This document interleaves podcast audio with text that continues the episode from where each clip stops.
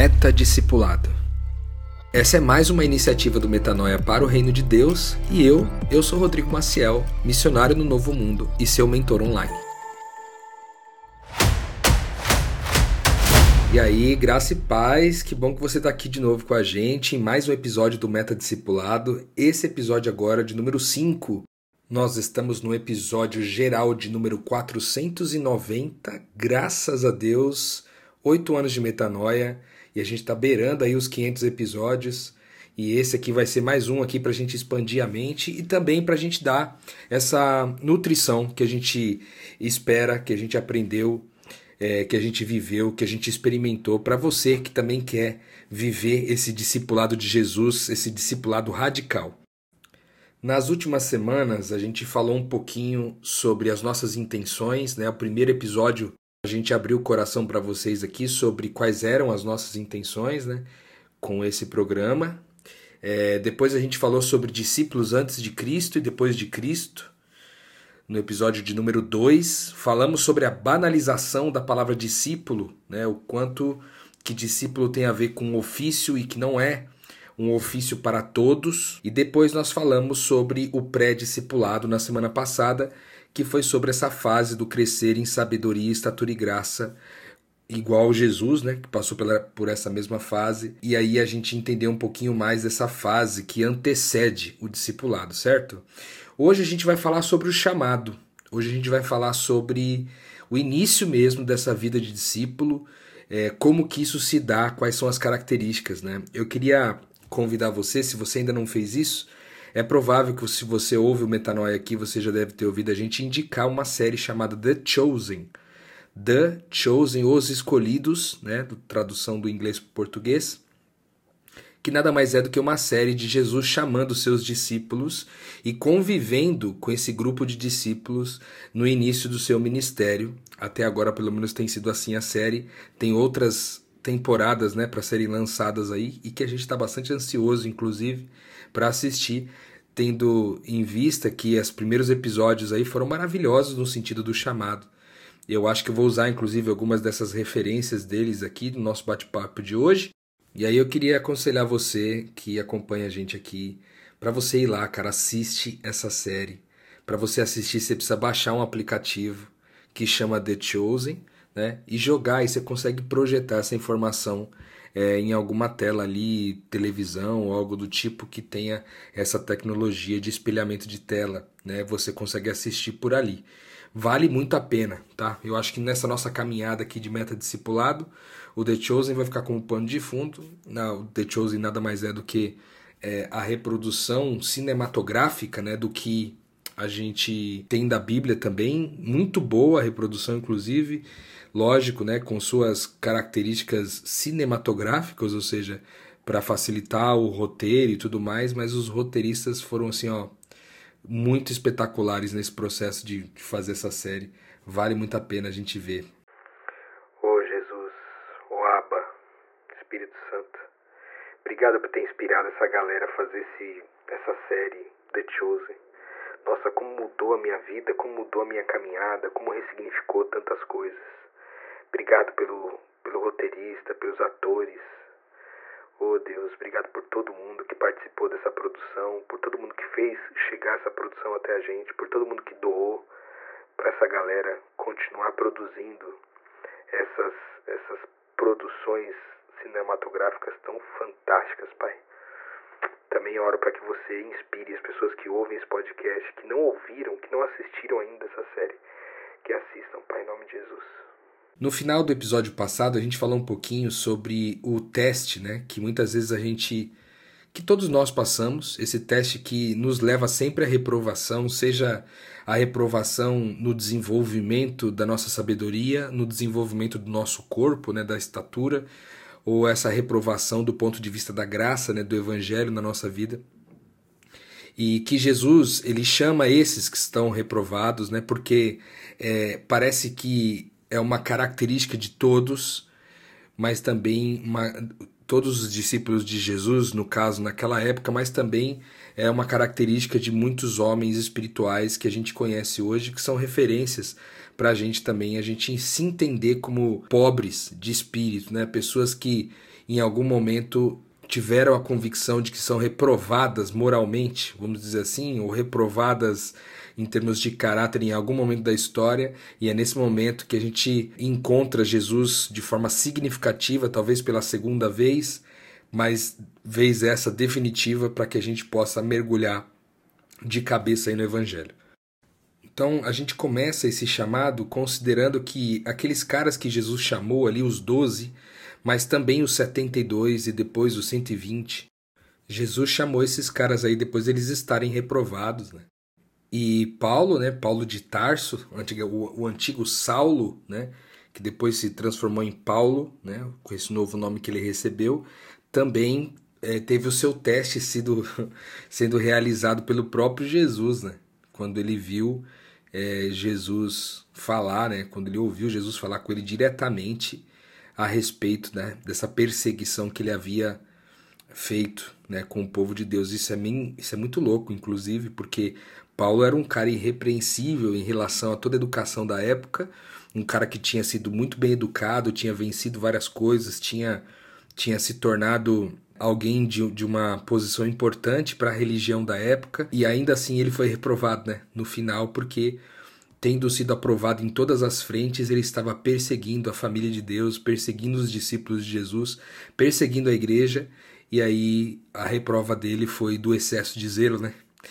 Ele teve um excesso de zelo e reprovou no teste final, ficou cego, e aí ele teve que encarar né, esse novo processo. E aí, quando ele recebeu esse chamado de Jesus, depois de estar cego, ele acaba aceitando né, essa, esse novo, essa nova direção dada por Jesus, vamos dizer assim, e segue em frente como um homem é, em processo de discipulado com Jesus. Ele não foi discipulado na caminhada com Jesus, mas na companhia de Jesus. Com certeza, Paulo, nessa, nesse processo espiritual, ele estava junto com Jesus também.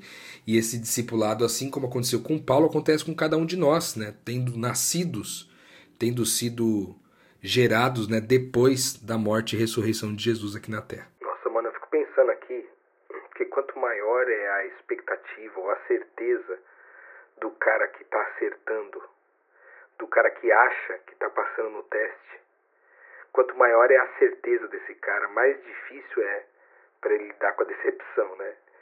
Nossa, deve ter sido muito difícil para Paulo, cara, tendo sido um cara extremamente culto, extremamente assim dedicado, que se formou na religião, que se formou em filosofia. Era um cara que era tipo tinha uma reputação fortíssima no meio da sua galera e de repente ele se vê como reprovado, velho. Sabe, essa dizem, algumas pessoas dizem, né, que esse espinho na carne que ele carregava talvez pudesse significar, né, tantas mortes que ele tinha colocado na conta dele de pessoas de Jesus que ele perseguiu, condenou e matou. Né? Pensa no, no, no nível de reprovação, cara. Você é, perseguir, condenar e matar aqueles que são de Jesus. Deve ser muito difícil, cara. E aí Paulo, é mesmo sabendo do tamanho da sua reprova, ele não se ele não se não carregou consigo uma vergonha que o impedisse, né, que o estancasse, que o parasse no meio do caminho. Então eu acho lindo isso, que quando a gente, tendo sido reprovado, a gente encontra com o chamado de Jesus, ao invés de nos dar vergonha, né, nos dá coragem para encarar, inclusive, toda a reputação que foi pro chão. Então pensa assim, esses caras todos estavam reprovados, velho. E a gente não é diferente, né? A gente tá, a gente quando a gente é encontrado por Jesus para esse chamado, a gente a gente é encontrado em meio aos nossos processos de reprovação. E, e eu quero falar diretamente com você aqui hoje sobre isso, porque talvez você esteja vivendo isso hoje, né? Talvez você esteja num processo de reprovação, seja num processo de que o seu trabalho talvez não deu certo, de repente você deu certo no seu trabalho, mas isso não te satisfaz, isso não te preenche completamente. De repente você faliu no seu casamento, você faliu na sua empresa, de repente, o que não deu certo foi que você não conseguiu seguir a carreira é, intelectual que você gostaria de seguir. De repente, o que não deu certo foi que você foi expulso da sua comunidade de fé, ou você perdeu um filho, ou você foi considerado um herege pelos seus irmãos, pelos seus amigos. Enfim, são N as possibilidades de você estar reprovado. E talvez você que esteja me ouvindo agora esteja se sentindo desse jeito. Talvez não. Talvez você olhe para sua vida e diz: "Cara, tá tudo funcionando, tá tudo indo muito bem, tô me sentindo vivendo de acordo com o meu propósito, tá tudo certo". Então, possivelmente, é, esse chamado não é para você. Porque o chamado de Jesus é para aqueles que já entenderam que estão reprovados, que já entenderam que estão no meio de um processo de reprovação, que não conseguiram passar no teste, né? De um jeito direto ou indireto. Talvez você seja esse cara até que está tudo com tudo funcionando muito bem na vida, é, com tudo indo muito bem, obrigado, mas você não vê sentido nessa caminhada, né? Não sei, pode ser de tudo. Mas o que eu quero te dizer é que essa fase de viver como reprovados, né, é o que muitas vezes leva a gente é, a esse encontro com esse chamado verdadeiro de Jesus. E aqui você pode estar nesse mesmo lugar e você se sentir chamado a caminhar com Deus, né? Se sentir chamado a se relacionar mais com Deus, a experimentar uma vida de devoção, uma vida de adoração, talvez experimentar a comunhão dos irmãos de uma comunidade de fé. E tudo isso também é muito genuíno, muito positivo e bom. Talvez você esteja se sentindo como alguém que precisa de salvação, porque enfim, você olha para sua vida, você vê que tem alguns pecados aí que você não consegue vencer de jeito nenhum e o seu coração está doendo por conta disso. Então, você também é chamado para encontrar o evangelho, né, no meio do caminho e se deparando com esse amor, esse amor incondicional de Deus na nossa vida. E tudo isso é extremamente positivo, bom, benéfico, né? Faz parte da nossa caminhada. Mas basicamente é, não é esse, né? O, o assunto que a gente vai falar nesse exato momento. Aqui é para aqueles que, tendo sido reprovados, é, estão de frente agora com o chamado de Jesus mesmo. Chamados por Jesus. E aqui eu quero falar sobre ouvir essa voz do Mestre. Ouvir a voz, inclusive, para discernir se o chamado que Jesus está fazendo para você, que é o chamado que ele faz para todo mundo, 100% das pessoas, é o chamado de você se conectar de uma dessas formas que eu havia dito. Ou se o chamado que você está recebendo de Jesus agora é para que você de fato dê um passo na sua caminhada de andar com Jesus de um jeito mais próximo e de assumir um ofício, né? Esse ofício discípulo, é, que a gente chama aqui, essa profissão discípulo, é, a partir de hoje.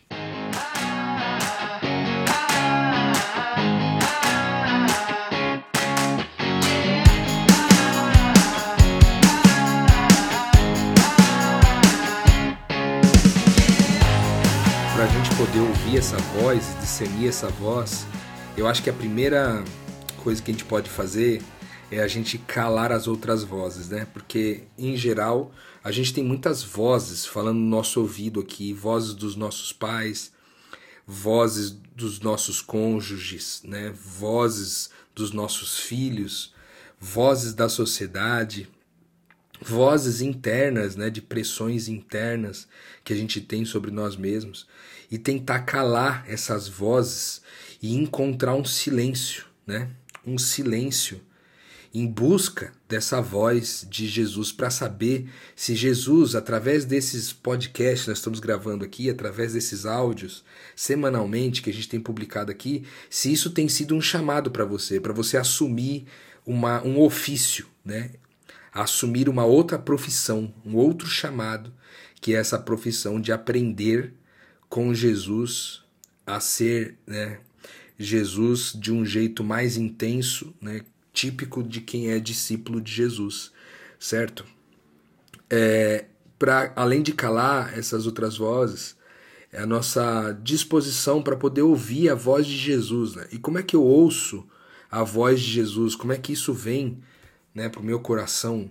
Eu acredito que uma das, das boas formas de a gente ouvir a voz de Jesus é, estando em silêncio, a gente pedir de fato que ele fale o nosso coração, né? que ele mesmo diretamente comunique a nós se esse é o momento dessa decisão, se esse é o lugar né? Se ele realmente tem chamado a gente. E aí, isso aí pode ser um pouco desafiador, a, a, em muitos momentos a gente pensar assim, cara, mas é, se Jesus está fazendo esse chamado para todo mundo, não, cara. Esse chamado especificamente da profissão discípulo, do ofício discípulo, ele não faz para todo mundo, não. É tão verdade isso que alguns caras quiseram seguir Jesus mais de perto e Jesus falou para eles não seguirem. Né? Falou, cara, segue teu caminho para o outro lado, vai pregar lá onde você mora, vai testemunhar ali onde você vive e seu lugar não é comigo. Né? E em outros caras quiseram seguir Jesus, mas estavam ainda com a vida presa lá atrás, com necessidade de se despedir da família necessidade né, de enterrar o pai. E aí Jesus falou, cara, não, não, não, aquele que pega o arado né, e olha para trás, ele não é digno de seguir nessa caminhada comigo.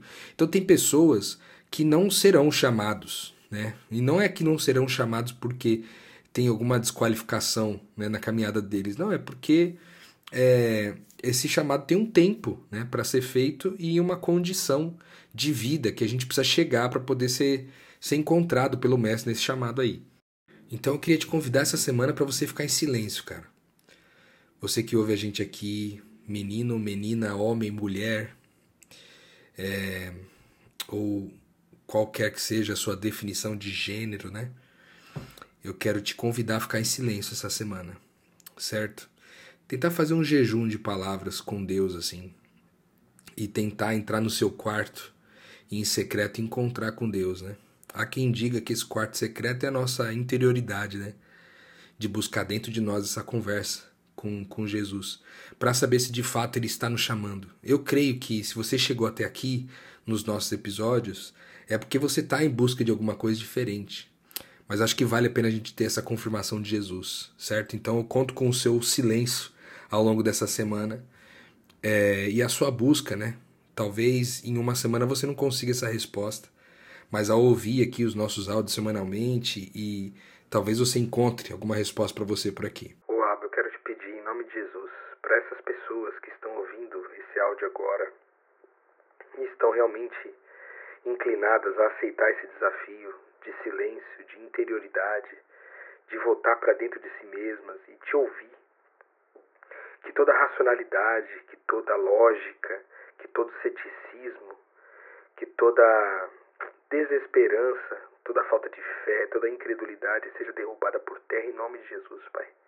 Ajuda essas pessoas a abrirem os olhos do entendimento e a te ouvir, a discernir a sua voz, a calar as outras vozes e a permanecer em silêncio, Deus, te ouvindo, ouvindo o seu chamado, ouvindo a sua direção, que pode não ser o chamado para uma vida de discipulado, pode ser o chamado para outra coisa mas especificamente para aquelas que estão crendo, Pai, inclinadas a aceitar esse chamado em nome de Jesus, Pai.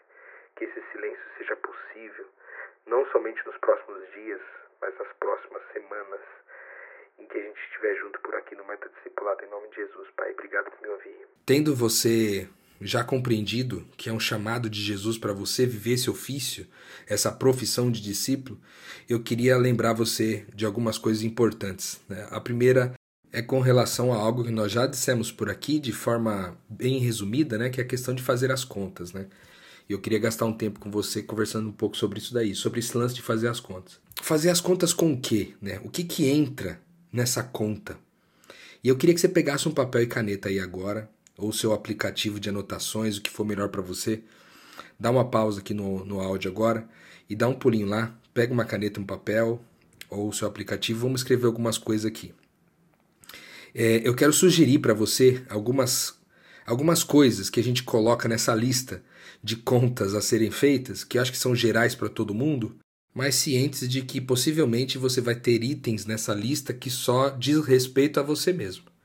Porque cada um de nós tem é, questões né, da vida que são importantes para nós e que muitas vezes diferem uns dos outros. Né? O que é importante para você não necessariamente é importante para mim. Né? E nessa lista de coisas, né, quando a gente. É, o texto lá de Jesus, quando ele fala assim: ó, façam as contas, assim como alguém que. É, ele está pensando em subir uma torre, né? E ele levanta o planejamento para saber quanto que ele vai gastar. Aquele que está querendo ir para a guerra e faz o cálculo de quantos soldados tem para saber se dá conta de guerrear com o inimigo.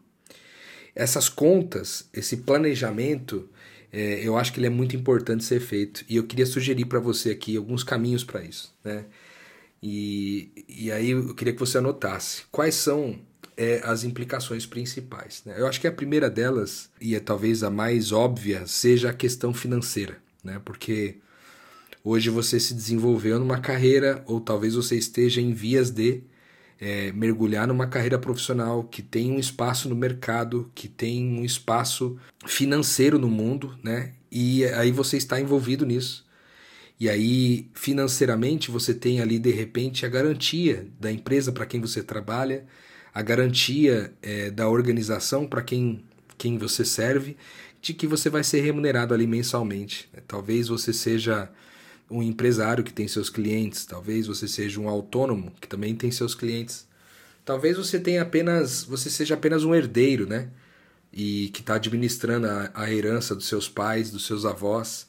Eu não sei exatamente qual a sua questão financeira, mas o ponto importante é que ao compreender esse chamado de Jesus, você precisa entender que é, as lógicas financeiras vão mudar e essa segurança que você tem, mínima, que pode ser mínima ou pode ser robusta, como cargos, por exemplo, do governo, etc., que são cargos de extrema né, estabilidade, mas você fazer a conta disso, colocar aí, do ponto de vista financeiro, cara, eu não vou conseguir mais ter essa certeza dessa renda aqui.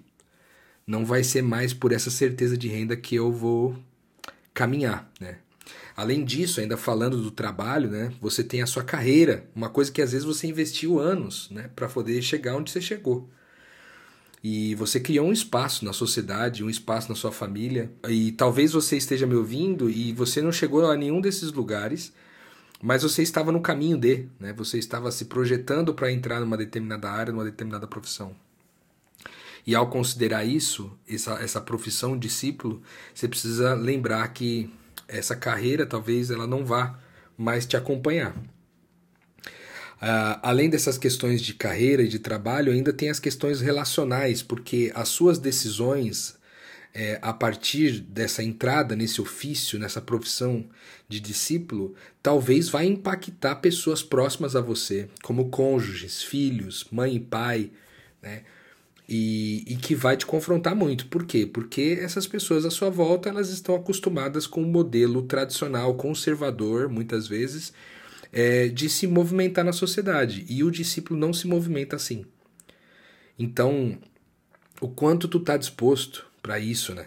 A perder, de fato, as pessoas né, que você mais ama, de repente você perder a, o apreço delas, perder a admiração delas, né? Perder o amor que elas têm por você de forma objetiva, porque de uma certa forma elas elas te amam porque parte de quem você é também foi o que você construiu através das suas ideias, né, de carreira e de sucesso. Então, essas questões relacionais são importantes, né? Além disso, tem uma questão social de como você será visto na sociedade, né? Por ter tomado uma decisão como essa. Hoje em dia, tá tão estranho isso porque as pessoas elas olham para alguém que se define desse jeito, né? Talvez ali a palavra mais próxima seja de, de, missionário, mas já conversamos aqui sobre não ser isso. Mas talvez a palavra mais próxima seja missionário, e aí você pensa, cara, eu vou assumir esse estereótipo, as pessoas vão achar que eu vivo de gafanhoto e mel silvestre, que eu sou um miserável, que precisa sempre de ajuda, que precisa sempre estar sendo socorrido pela, pela igreja, pela família porque estou sempre com problemas. E a gente vai ver aqui ao longo dos nossos estudos que não é sobre isso, é, mas que sim, você será estereotipado desse jeito. Então coloca essas questões aí também. Além disso, né, muitas coisas, é, muita, muitas coisas em relação, vamos dizer assim, às distrações né, que você muitas vezes tem no processo, elas vão também ser muito reduzidas né, na, porque caminhar com Jesus é, é uma intensidade muito grande. Não é que as distrações são erradas, né, moralmente incorretas. É que as distrações elas fazem você perder aprendizados. Né? Lembra que o ofício é o ofício de aprender com Jesus, né? É, no learning by doing, né? no aprender fazendo. Né? É, então é importante você considerar isso, que no trajeto né, dessa caminhada, você vai precisar abandonar muitas das suas distrações. E esse abandono não vai ser feito porque o seu discipulador, ou o Rodrigo, seu mentor, ou quem quer que seja que esteja caminhando com você, vai dizer para você largar. Não. Você mesmo vai ser inclinado a deixar essas coisas para trás por conta da intensidade que você vai assumir com Jesus a partir desse ponto. Certo? Então, eu acho que essa, essa parte desses cálculos é importante. Talvez, se você, vamos supor, é alguém que cresceu aprendendo na sua família que você deveria construir uma família, ter mulher, filhos ou esposo e filhos e construir a sua casinha e o seu o seu pé de meia e várias dessas coisas, talvez isso também seja difícil para você de abandonar, ou seja, os pressupostos familiares, né? Que a gente cresceu aprendendo sobre desde criança, a gente vinha aprendendo, né? Essas culturas que que são heranças dos nossos antepassados, né? E de alguma forma você talvez seja, talvez seja importante para você isso. E eu acho que vale a pena você também colocar na conta. Será que se é, por conta dessa vida, né, desse ofício de discípulo, eu não me casasse mais, tá tudo bem, eu não construísse família, filhos, tá tudo bem para mim seguir o caminho desse jeito? Não que eu estou dizendo aqui, não, não é que eu esteja dizendo que você vai viver solteiro pro resto da vida. Isso não é uma verdade porque existiam discípulos que eram casados também. Mas pode ser que aconteça, pode ser que Deus, na sua caminhada com Deus, você perceba que você não vai seguir por esse caminho. E aí é importante você colocar na conta. Se isso acontecer, está tudo bem, né? Então colocar isso na conta também é importante. Eu acho que também é importante você colocar na conta é, o, a perda do apreço também da sua comunidade de fé. Porque, por mais paradoxal que isso pareça ser, quando a gente assume esse ofício de discípulo, a gente é mal visto na nossa comunidade de fé. É, por N motivos, né? Dentre eles, o primeiro é o radicalismo, das pessoas acharem que a gente foi radical demais, e isso confrontar as decisões deles, confrontar aquilo que eles conhecem do Evangelho, confrontar aquilo que eles ouviram a respeito de Jesus. Né? Quando eles veem alguém tomando uma decisão, isso vai confrontar eles. Então, é muito provável que ao invés de te ajudar no processo, eles sejam aqueles que vão mais te atirar pedra. Né? O próprio Jesus foi uma referência disso daí, que tendo nascido e crescido na cultura judaica, foi perseguido, condenado, né? morto né? e executado pelos próprios familiares né? da, da, da igreja dele, né? da religião dele. Então, acho que isso é muito importante de você colocar nessa conta também. Além disso, né, é, parafraseando Paulo, quando ele diz que ele não mais vive, mas é Cristo que vive nele, né? Ele, ele fala que ele considera como esterco, né? Tudo aquilo que é trivial do dia a dia, que para todo mundo né, é importante, ele considerou como esterco. Ele, ele considerou como adubo, né? como algo a ser descartado, mas ao, te ao mesmo tempo para ser adubo de algo que melhor que vai crescer e se multiplicar é, Paulo via dessa forma. Então, é, uma das coisas que eu vou dizer para você aqui, que acho que resume todas as outras, é que você realmente vai olhar para o mundo e não vai atribuir o mesmo valor para as coisas desse mundo que as pessoas em geral atribuem. Você não vai atribuir mais assim. E não vai ser porque o Rodrigo mandou de novo, né? Não vai ser porque alguém falou para você fazer. Mas é porque você vai perceber que nessa caminhada não vai ter como você você vai encontrar uma coisa tão mais preciosa que aquilo que não é precioso vai ficar para trás.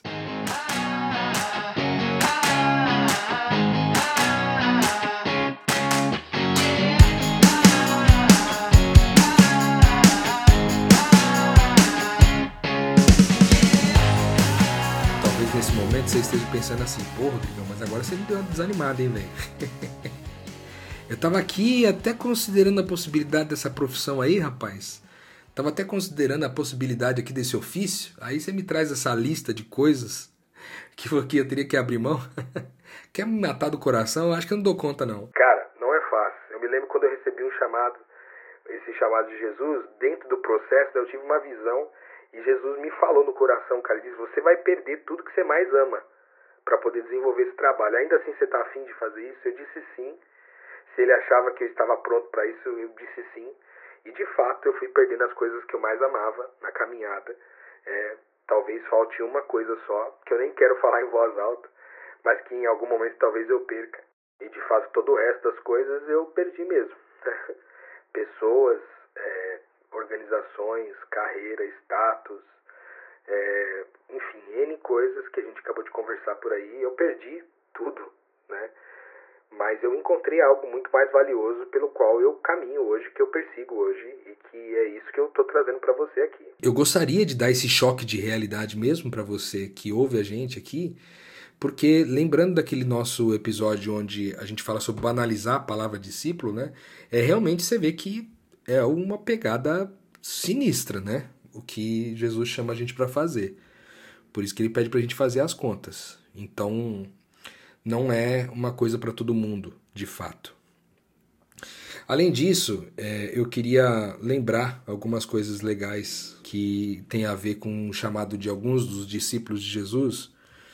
É, por exemplo, quando ele chama os discípulos que estavam pescando, é, que foram pelo menos os quatro, quatro discípulos ali, que eram tudo membros de uma mesma família, né, meio, meio pessoas meio próximas assim. É, Jesus chama esses caras depois de ter realizado um milagre na vida deles. Né? Meus caras tiveram uma pesca milionária.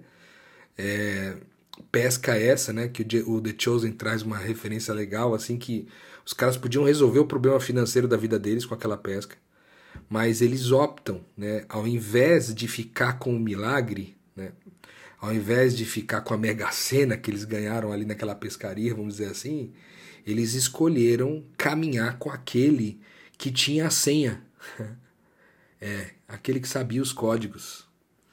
Aquele que, com a palavra, fazia com que os peixes aparecessem do nada. Sim, eles escolheram caminhar com a pessoa que fez o milagre e não em desfrutar do milagre no final. Eu acho que isso é muito forte para nós, né? Quando a gente percebe isso, porque às vezes é, Jesus chama você quando ele, logo depois dele realizar um grande milagre na sua vida. Logo depois dele realmente te conceder o desejo do seu coração, sabe? Logo depois dele resolver assim uma coisa que você estava apertado mesmo é, e que você não sabia o que fazer para resolver, às vezes uma, uma questão de saúde, né? E aí ele vem e resolve. Cara, é muito forte isso. Ele realiza o milagre na sua vida e ele pode te chamar depois desse milagre. Aí você fala, cara, mas eu não vou nem conseguir desfrutar desse, desse milagre, eu já vou. eu acho que os discípulos, aqueles pelo menos que viveram dessa forma, que passaram por essa experiência, nem pensaram nisso, né? Porque aceitaram, pelo que eu consigo perceber no texto, eles aceitaram o chamado logo de primeira, né? Então, eles testemunharam ali o milagre de Jesus, é, eles estavam em meio aos seus ofícios atuais, às suas profissões atuais. O mesmo aconteceu com Mateus né, e outros que estavam realizando o seu trabalho, né, Lucas, é, que também era médico. Todos esses caras tinham né, um ofício, uma profissão, e eles abandonam isso aí é, porque ele quer caminhar com um cara que é o, o, aquele que movimenta tudo, né, que movimenta o universo. Então as profissões ficaram pequenas, vamos dizer assim, diante daquilo que Jesus havia chamado esses caras para fazer, que eles haviam entendido, né? Eles seriam pescadores de homens, eles seriam, eles seguiriam, vamos dizer assim, com as mesmas habilidades das profissões que eles tinham, eles seguiriam propósitos maiores, né? E aí, cara, tem esse lance que a gente já citou por aqui, de que essa decisão ela envolve uma integralidade, né? Uma integralidade de tudo toda a minha sabedoria, né, toda a minha estatura, todo o meu conhecimento de graça, os meus recursos né, de tempo, talento, recursos financeiros, as minhas estruturas, aquilo que, que eu tenho de bens móveis e imóveis, né, minha conta bancária, minha casa, meu carro, ou seja, tudo aquilo que compreende você, nessa decisão agora faz parte, ela entra tudo junto no pacote nessa decisão é, de integralidade, né? de você entrar com tudo que é você. Além dessa integralidade, ainda tem o lance da exclusividade. Né? E essa exclusividade a gente consegue perceber no texto que diz daquele vendedor de joias, nós já estamos por aqui, é, que vende todas as joias que tinha para comprar aquela de maior valor, ou aquele aquele cara que tinha várias, vários terrenos, ele vende todos os terrenos na disposição de comprar aquele terreno onde ele entendeu que havia um tesouro né, é, escondido ali. E, e aí ele troca tudo, né? tudo aquilo que tem valor ele troca é, em função dessa escolha. Então, além da integralidade, que é chegar com tudo, é que essas coisas agora passam a não ter mais tanto valor. Né? E aí há uma renúncia. Né? Uma renúncia do quê? Uma renúncia de possuir, possuir esses recursos, né? Uma, uma renúncia de possuir pessoas, uma renúncia de possuir é, outros bens, uma renúncia também de amar outras pessoas acima desse Jesus. Né? É, e aqui pega muito forte também essa questão, porque Jesus fala, cara, aquele que amar mais o pai, a mãe, né, os parentes, enfim, as pessoas em volta do que a mim, ele não é digno de ser meu discípulo. Então aqui tem uma, uma renúncia de gente, sabe? Do afeto das pessoas. Não é renunciar do tipo assim, se afastar das pessoas, mas é saber que as pessoas vão se afastar de você. Então esse, esse é um detalhe bem importante. Além disso, a gente até já citou no episódio de hoje, mas também essa decisão ser tomada meio que agora, né? Quando aqueles discípulos falam, por exemplo, que vai enterrar o pai ou que vai se despedir da família, e Jesus fala, cara, não dá tempo, entendeu? Não dá tempo de fazer isso agora, velho. Se você pegou no arado, você não dá para você voltar atrás mais. Todas essas características a gente deve levar em consideração no chamado de Jesus. Eu podia fazer um episódio aqui para vocês inspirador, sabe? Do tipo assim, cara, vamos que Jesus está chamando, vamos porque Jesus ele vai fazer tudo, ele vai realizar, ele vai fazer acontecer e tudo mais, para angariar um monte de seguidores e, e, e talvez de pessoas dispostas, né, empolgadas, animadas com a ideia de se tornarem discípulos no ofício, né, na profissão discípulo. Só que, cara, é, eu acho que isso não faz bem, sabe? é, não fez bem para mim, não fez bem para muita gente com quem eu caminhei. Em algum momento eu chamava as pessoas por discipulado nessa perspectiva, inspiradora, motivadora. Só que, cara, não é, velho. Tem que fazer conta, tem que renunciar, tem que fazer né, essa disposição de integralidade, de exclusividade. Tem que entender que a parada é para agora, sabe? E, e, e nesse sentido é mais desanimador para muitos. Eu concordo. Talvez você esteja ouvindo aqui e esteja desanimado dessa proposta, né? De entrar nesse ofício discípulo. Porque afinal de contas é muitas perdas. É uma certeza do discípulo na sua caminhada de que ele vai ter muitos prejuízos do ponto de vista terreno. Né? Ele vai viver muitos prejuízos aqui. Vai, vai acumular muitos tesouros eternos, mas vai perder muita coisa nessa vida aqui. Então, de fato, eu não quero chamar você de forma inspiradora, porque eu realmente vou filtrar nesse processo, não porque o Rodrigo quer, mas porque eu sei que, eu, que o Espírito Santo está me movendo para fazer, filtrando nesse processo aqueles que de fato querem, né? Mesmo que seja a quantidade menor, que seja o percentual menor, bem menor do que de todos que estão ouvindo esses áudios nesse momento. E aí, por último, eu queria é, trazer para você uma, um, uma metodologia de aprendizado japonesa chamada Shuhari, que são três palavras diferentes, né? Shu, o Ra e o Ri. O Shu se escreve S-H-U, depois H-A e depois o R-I. Essa técnica que me foi apresentada pelo Mal Mal um tempo atrás, vocês que acompanham o Metanoia aqui há algum tempo conhecem ele um pouquinho mais de perto, o Mal Mal trouxe essa, esse conhecimento pra gente e eu pude enxergar muito dessa técnica japonesa de aprendizado em Jesus e os seus discípulos. Que basicamente consiste no seguinte: o Shu é a fase do iniciante, né, que ele repete muitas vezes os, os trabalhos, né, ele repete o que o mestre faz sem questionar. Ele simplesmente vai lá e obedece e faz o trabalho. É, no Ra, o, o cara já saiu da fase de, de iniciante, já está na fase de praticante, né? Ele é alguém que começa a perguntar o porquê das coisas, os motivos que estão por trás daqueles aprendizados. E ao questionar, né, ele é levado para esse terceiro step, que seria o RI, que basicamente é quando o cara já virou um expert, né? E ele já cria as suas próprias formas né, de manifestar aquilo que, que o seu mestre havia ensinado para ele originalmente. Né? Isso a gente vê acontecer no discipulado antes de Jesus e também no discipulado depois de Jesus. Né? É, esse tipo de aprendizado, que o cara caminha junto, no começo ele não questiona, depois ele começa a questionar os motivos, e aí depois ele começa a criar e fazer do jeito dele as coisas acontecerem.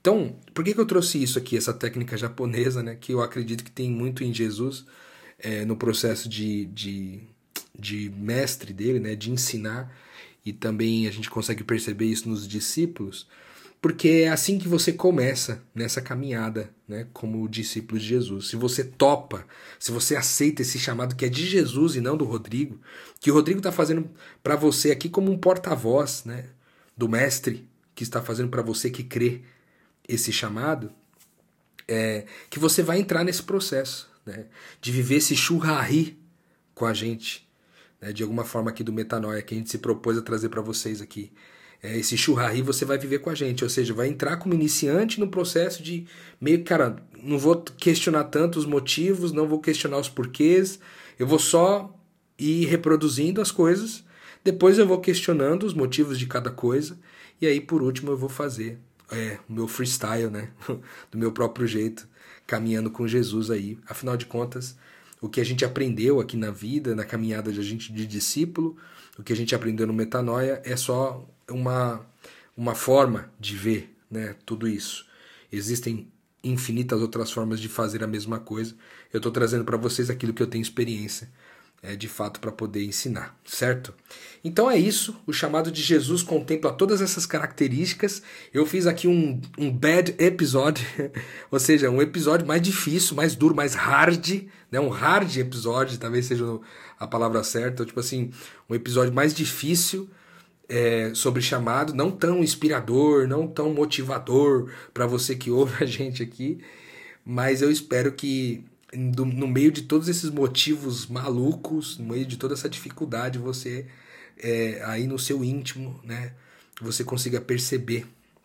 Aí dentro do seu quarto, né, em secreto, no secreto entre você e Jesus, você consiga se disponibilizar a ouvir essa voz e quem sabe aceitar, se é que você ouviu esse chamado, aceitar esse chamado de caminhar com Jesus e também de caminhar com a gente aqui. Eu espero ter te abençoado mais uma vez com esse conteúdo e espero você na semana que vem.